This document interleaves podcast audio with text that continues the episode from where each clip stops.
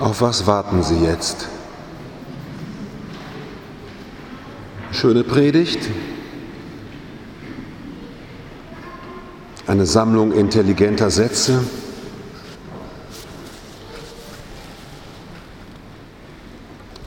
Auf was warten Sie eigentlich? Dass ich was Neues sage? Weiß ich nicht. Ist alles schon gesagt worden, was ich zu sagen habe. Auf was warten Sie?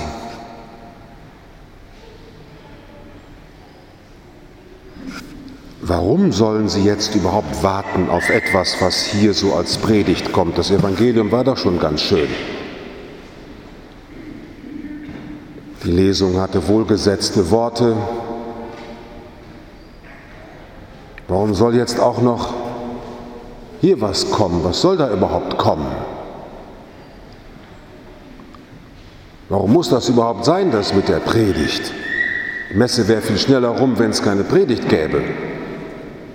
Dann könnte man da wie so ein Schnellimbiss reinfahren und könnte sich nehmen, was man braucht und wieder nach Hause fahren. Worauf warten Sie eigentlich?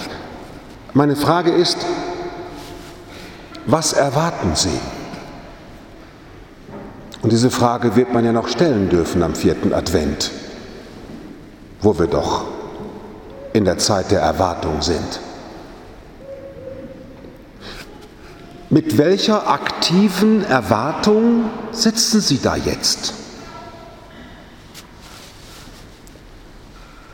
Oder andersrum gesprochen, ein bisschen Pädagoge und Lehrer steckt ja auch in mir. Mit welcher geistlichen Grundhaltung hören Sie eigentlich eine Predigt?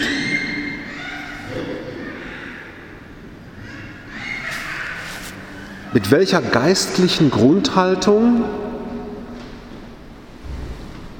warten Sie jetzt auf eine Predigt? Mal gucken, was der Paulus heute schon wieder zu poltern hat. Könnte ja auch so eine Erwartung sein. Oder vielleicht Vielleicht gibt es was Neues aus dem Kloster zu berichten, eine neueste exegetische Geschichte. Er soll zeigen, wie gut er die Zeitung gelesen hat. Weiß der Himmel, was man alles erwarten kann. Oder umgekehrt, manche sitzen jetzt hier, die denken, ach du Schande, der Paulus heute wieder, mein Gott. Gibt es ja auch.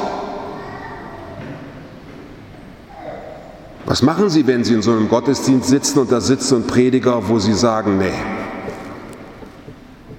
lohnt sich nicht, da wäre ich lieber im Bett geblieben. Warum will ich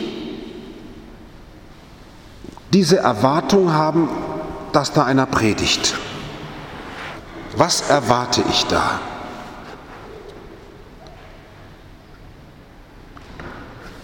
Das Tagesgebet heute, ich weiß gar nicht, haben Sie das mitgekriegt, wie das geheißen hat? Ich fange es nochmal an. Allmächtiger Gott, durch die Botschaft des Engels haben wir die Menschwerdung Christi deines Sohnes erkannt. Führe uns durch sein Leiden und Kreuz. Können wir bitte alle die Hand heben, die das Gebet kennen? Guck mal da. Und die anderen kennen das gar nicht, haben nie gehört. Es ist sehr schön, dass Sie da den Kopf schütteln. Dieses Gebet hat zu tun, und ich komme gleich wieder auf meinen Predigtanfang, keine Sorge, dieses Gebet hat zu tun mit dem heiligen Franziskus, der vor 800 Jahren den Märtyrertod sterben wollte und mit zur Kreuzfahrt gegangen ist nach Marokko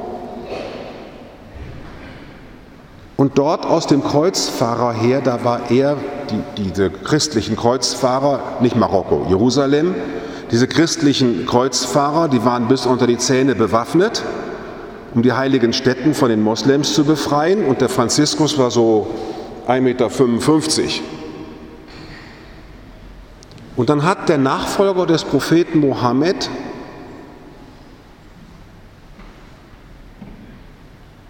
der Sultan el-Melek, hat diesen kleinen 1,55 Mann aus dem Kreuzfahrer her erkannt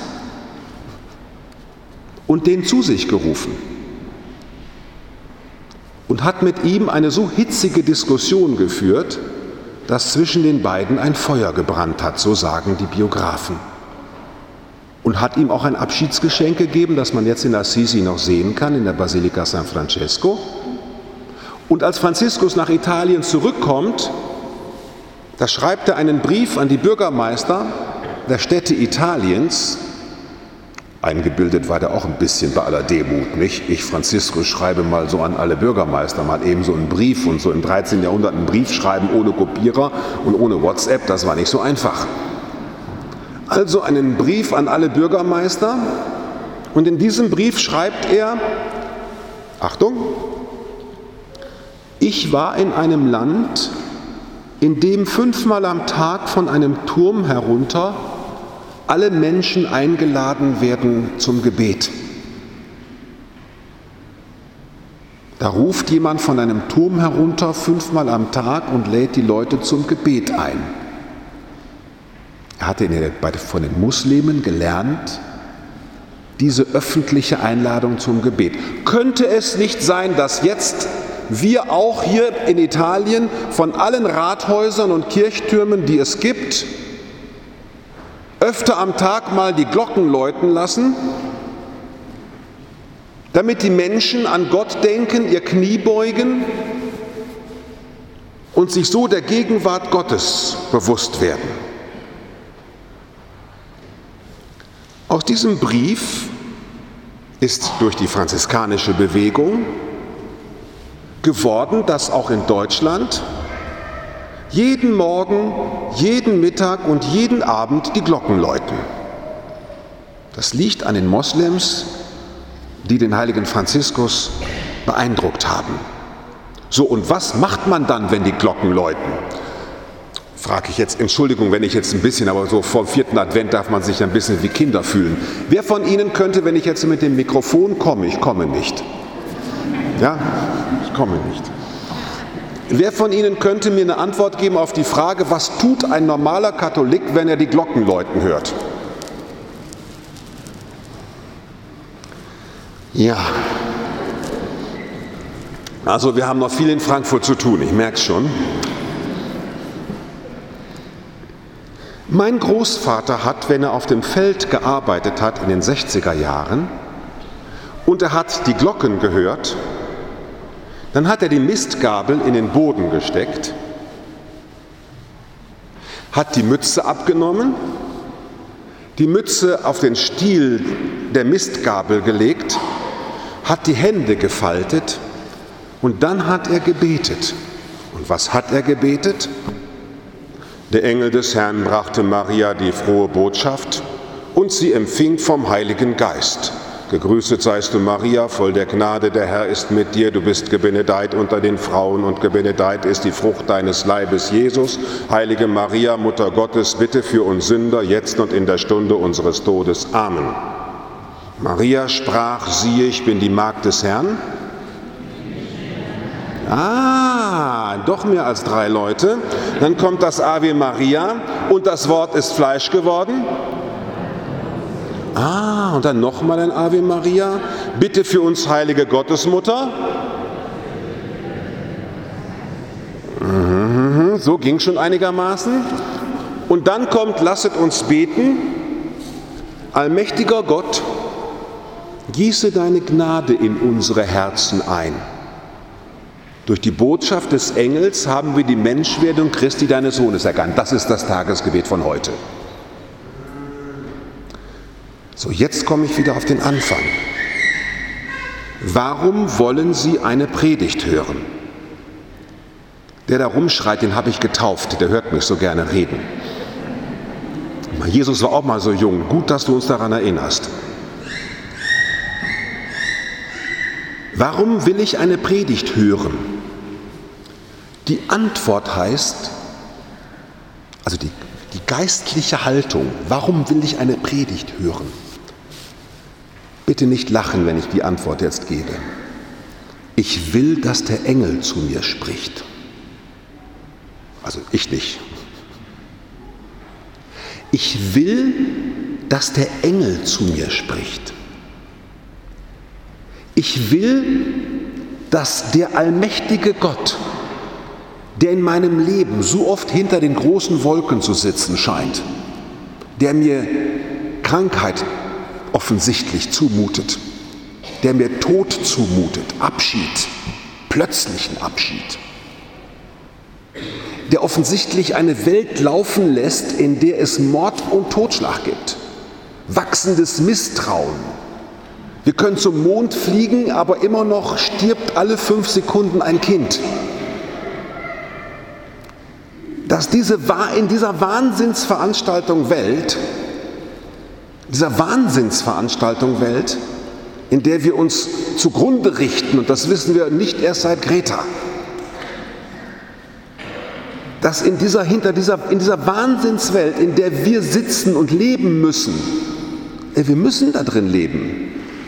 Also ich habe mir das nicht ausgesucht zu leben dass wir in dieser Wahnsinnswelt nicht alleine gelassen sind, sondern dass es einen Gott gibt, der bei allem, wie wir manchmal denken, er sei weg, fern, hinter den Wolken, dass von diesem Gott ein Engel gesandt wird, der die Gnade, das heißt die Fülle Gottes, hier und jetzt vom Himmel in mein Herz hineinträgt und darin das Wort Fleisch werden lässt. An diesen Gott glaube ich und viele Christen. Dass da eine Gnadenbewegung ist, die in mein Herz so eindringt, dass aus Trauer plötzlich Hoffnung wird. Aus Krankheit wird plötzlich eine Aufgabe. Aus dem, was mir gestern noch unmöglich schien, wird heute eine Möglichkeit. Aus dem, wo ich gestern noch sagte, kann ich nicht, schaffe ich nicht, will ich nicht, wird aus einem Grund, den ich nicht erfunden habe, der auch nicht in meinen Genen liegt, sondern der wie bei Josef, der Engel kommt zu Josef im Traum und stiftet eine Lebensbereitschaft und Aufbruchbereitschaft, die gegen alle Logik sagt, ich will hoffen, ich will lieben, ich will glauben. Und zwar nicht, weil ich das für richtig finde und 3,80 Euro dafür kriege, sondern weil es in mir kreiert worden ist. Ich bin schwanger mit Gott. Und darum wollen wir eine Predigt hören. Ihr möchtet schwanger werden mit Gott. Ihr möchtet vielleicht sogar auch heute durch die armseligen Worte, die der Bruder Paulus hier findet, dass auf diesen Wörtern ein Engel in euer Herz reitet und in euch einen Glauben stiftet, der liegt nicht an diesem Paulus und nicht an der Liebfrauenkirche, auch nicht an die Schönheit, wie der Gino das Evangelium verkündet hat, liegt auch nicht an der Orgelmusik, tut mir leid, Andreas, sondern Gott hat in dir heute Abend etwas gestiftet, dass du plötzlich lachen musst und Hoffnung haben willst und eine große Sehnsucht hast, diesem Gott zu dienen, siehe, ich bin die Magd des Herrn, mir geschehe nach deinem Wort. Dein Wort soll in mir lebendig sein. Ich will eine Predigt hören, weil ich einen lebendigen Menschen ringen sehen will um Worte im Heiligen Geist damit ich selber mutig werde, meinerseits zu ringen um den Glauben, um richtige Worte, um richtiges Denken. Darum liefere ich hier nicht einen wohlgestalteten Aufsatz ab. Punkt 1, 2, 2a, 2a, B1. Nein. Darum ist für mich Predigen, für mich ein Geburtsvorgang, was ich hier gerade tue, ist Gebären ich bin in Wehen, das meine ich ernst, ich schwitze. Ich hechel noch nicht, kommt vielleicht noch. Und dann bringe ich das Wort zur Welt, weil der heilige Franziskus sagt, Mütter Christi sind wir. Mütter Christi sind wir, wenn wir ihn der Welt gebären. Darum wollen sie eine Predigt hören, weil sie die Mutter Christi werden wollen. Weil sie der Vater Christi werden wollen, weil sie diese Lebendigkeit und Kreativität, die keine Grenzen kennt, in einer Welt, die ständig Grenzen aufbaut, weil sie einen himmlischen Frieden in einer Welt, die es nicht schafft, in Frieden miteinander zu leben, weil sie den aufschnappen wollen, damit es in ihnen wächst. Und dann bist du plötzlich ein anderer, wenn du deine Kollegen und Freunde siehst. Weil du von einer Welt her sprichst, die Gott in dir gestiftet hat. Liebe Schwestern und Brüder, warum wollen Sie eine Predigt hören? Und warum ist Ihnen nach 16 Minuten immer noch nicht langweilig? Weil wir eine menschliche Begegnung haben, in der ich zumindest von meiner Seite aus Ihnen mitteilen wollte, dass das, was wir hier tun, nicht ein religiöses Geschäft ist, was man mal ebenso erledigen kann, sondern das, was wir hier tun, ist tiefe Lebendigkeit. Ich habe am Freitag einen Mann beerdigt, der mit Liebfrauen verbunden war und der aufgrund seiner Biografie allen Grund gehabt hätte zu sagen, ich mache nicht mehr weiter. Warum soll ich eigentlich der aber auferstanden ist aus den Ruinen seiner Kindheit und der Erfahrungen, weil er voll des Heiligen Geistes war. Und so kenne ich viele Menschen, die begeistert vom Heiligen Geist den Engel des Herrn in sich zugelassen haben, um selber zu Menschen zu werden, die diese frohe Botschaft ausrichten. Maria sprach, siehe, ich bin die Magd des Herrn. Mir geschehe nach deinem Wort. Amen.